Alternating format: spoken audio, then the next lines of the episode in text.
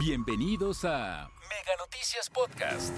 Escuchas el tema sobre la mesa. Gracias, gracias por su atención. Y ahora vamos a poner el tema sobre la mesa. En los últimos días, bueno, pues se han intensificado las protestas a nivel eh, nacional por las desapariciones. ¿Qué están haciendo las autoridades? ¿O realmente son los colectivos los que están haciendo el trabajo de cada una de las autoridades? Y bueno, pues eh, a mí me da mucho gusto saludar a nuestro eh, director editorial Raúl Frías. Y también vamos con Víctor Hugo Hernández, analista de Mega Noticias. Leo, qué gusto saludarte. ¿Cómo estás? Muy buenas tardes. Vamos a entrar de tema, el tema sobre la mesa, Víctor. ¿Cómo estás? Qué gusto te saludo. Igual, igual, Leo. Buenas tardes, Raúl. Buenas tardes. Un tema muy doloroso, que se convierte y que es una tragedia para las familias que pues tienen, que han padecido y que siguen padeciendo la desaparición de personas. Realmente los datos ya no nos dicen mucho, Víctor, porque todos los días vemos en las redes sociales, leemos en las diferentes WhatsApp de nosotros, de personas que hablan y piden la ayuda de la comunidad para poder localizar a su ser querido, para localizar a su hija, para localizar a su hijo, para localizar a alguien que finalmente desapareció y que no se sabe dónde está. Y la tragedia de todo esto, Víctor, viene cuando lo que la gente quiera ya ni siquiera pide que aparezca con vida. Ya lo que quieren es saber dónde quedaron sus restos.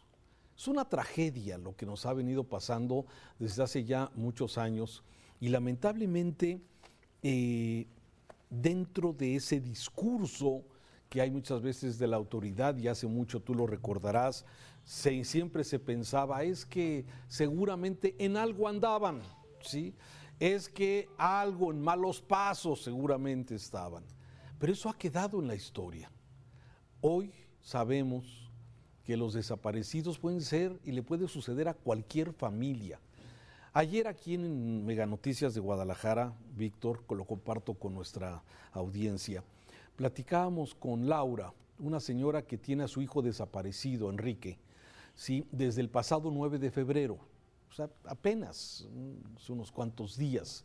Sí, cuando había ido a ayudar a un amigo a hacer una mudanza, una mudanza de un lago para otro porque iban a mover una oficina, sí, pasó a su casa, le habló a su mamá, le dijo que iba a hacer tal o cual cosa y que al rato se veían.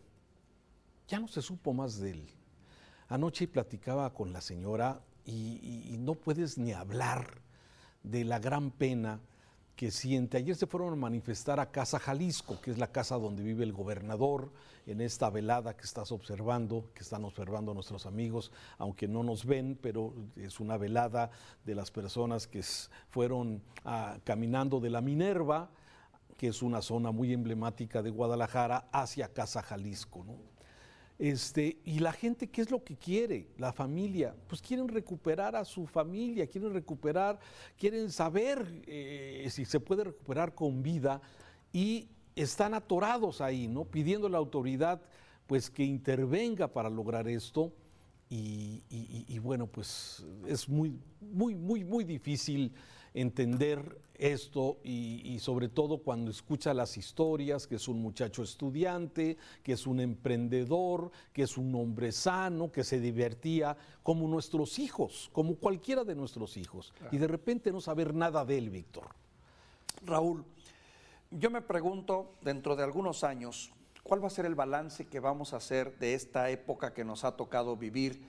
Y si aún tenemos vida, claro y me adelanto a presumir, a intuyo que va a ser un diagnóstico muy severo. Vamos a recordar esta época, hablando un poco en futuro, sobre una de las épocas más violentas que nos haya tocado vivir en el México moderno, en el México actual. El tiempo a veces te pone en una dimensión correcta y te pone en una perspectiva correcta sobre lo que ocurre, que a veces no es fácil hacerla cuando estás metido, porque finalmente vivimos en la vorágine del día a día, de la nota, de la noticia, de la desaparición de la persona. Pero yo me adelantaría a hacer el juicio de que independientemente de 4T o no, de Andrés Manuel López Obrador o no, de la guerra de Felipe Calderón o no, de Peña Nieto y su corrupción o no, lo que sea, vamos a recordar este periodo como uno de los periodos más oscuros en la historia del México moderno. Y digo más oscuros si partimos solo de la premisa del tema de la inseguridad. Ya no te hablo de economía, ya no te hablo de salud, ya no te hablo de otros factores, sino simple y sencillamente del tema de la inseguridad. Un país donde se pierde la vida, donde, donde cada 12 horas hay, hay seis, donde cada 12 horas, tengo entendido el dato, hay, hay seis niños desaparecidos. Hombre, 14 eh, niños desaparecidos diariamente, es el dato oficial que se tiene. Un país donde en este momento llevamos más de 110 mil personas desaparecidas, de las cuales el 17% son menores y adolescentes. ¿Cómo puedes calificarlo? No necesitas irte tan al futuro para entender que esta va a ser recordada como una de las épocas más violentas y duras por las que hayamos vivido. Y, pasa en Jalisco, y pasa en Puebla, y pasa en Sinaloa, y pasa en Nayarit, y pasa en, todos lados. Este dato que nos das de más de 110 mil desaparecidos en el acumulado, ¿sí? Y la pregunta es, ¿dónde están? ¿Qué pasó con ellos? ¿Sí? Que si el crimen organizado los secuestró para meterlos como gatilleros, que, eh, eh, en fin, la explotación de carácter sexual, la explotación de prostitución, este, híjole, no, eso, esa versión también de los órganos, que siempre ha sido eh, algo muy, muy dramático.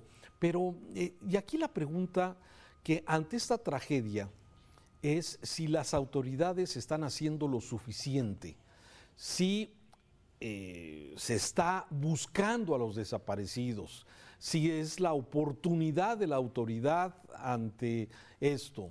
Simplemente ayer eh, platicando con algunos familiares de personas que que tienen a sus seres queridos desaparecidos y que ya perdieron la esperanza de encontrarlos con vida, es simplemente saber dónde están, dónde van a llevar, recoger sus restos para llevarlos a un lugar donde la gente les... Eh, una oración, les puedan a rezar, a, tranquilizarlos. En fin, eh, la, verdad es que es una gran tragedia. Yo me preguntaba, a ver, ¿se está haciendo lo suficiente?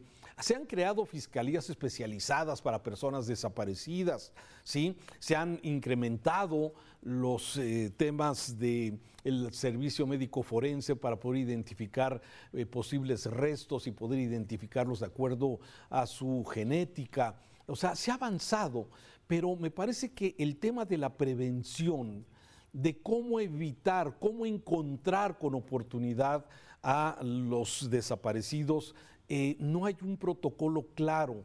La autoridad sí prefiere voltearse a otro lado, voltear a otro lado, que de alguna forma hacer frente en forma empática además con las familias de los desaparecidos. ¿Cuál fue el discurso oficial en un principio? Ah, es que quién sabe en qué cosas andaban. No, eso ya pasó. Raúl, esto me lleva a otra reflexión. ¿Cuánto vale la vida de un mexicano, de un ser humano para el gobierno, para las autoridades. Y te digo esto porque tú señalas, se ha avanzado algo, pero ese algo habla también de una voluntad política que nada más a veces pareciera ser dar el llamado de atención para decir, aquí estamos, estamos haciendo algo. Pero si te fijas en todos estos esfuerzos de creación de fiscalías, de creación de, organismos de investigación, de coordinaciones, anuncios de, gobierno eh, de participación del gobierno con sociedad civil, son, son, son, son llamaradas de petate. Comienzan muy bien, se dice, se anuncia, pero después cuando haces los balances te das cuenta que no hubo seguimiento, te das cuenta que no hubo recursos económicos, te das cuenta que no hubo voluntad política y que todo nada más quedó en la nota periodística, en, en, la declaración del político que dice estamos haciendo, pero cuando vas a los, a, los, a, los, a los hechos, a ver cómo están funcionando, te das cuenta que sigue siendo la sociedad civil, las madres organizadas, los padres desesperados, los medios de comunicación responsables los que han mantenido esta lucha vigente y no las autoridades. Sí, ahí están las buscadoras. O sea, ¿de dónde surge este, estos grupos de mamás que seguramente y nos han platicado esas tremendas historias, se convierten en buscadoras si simplemente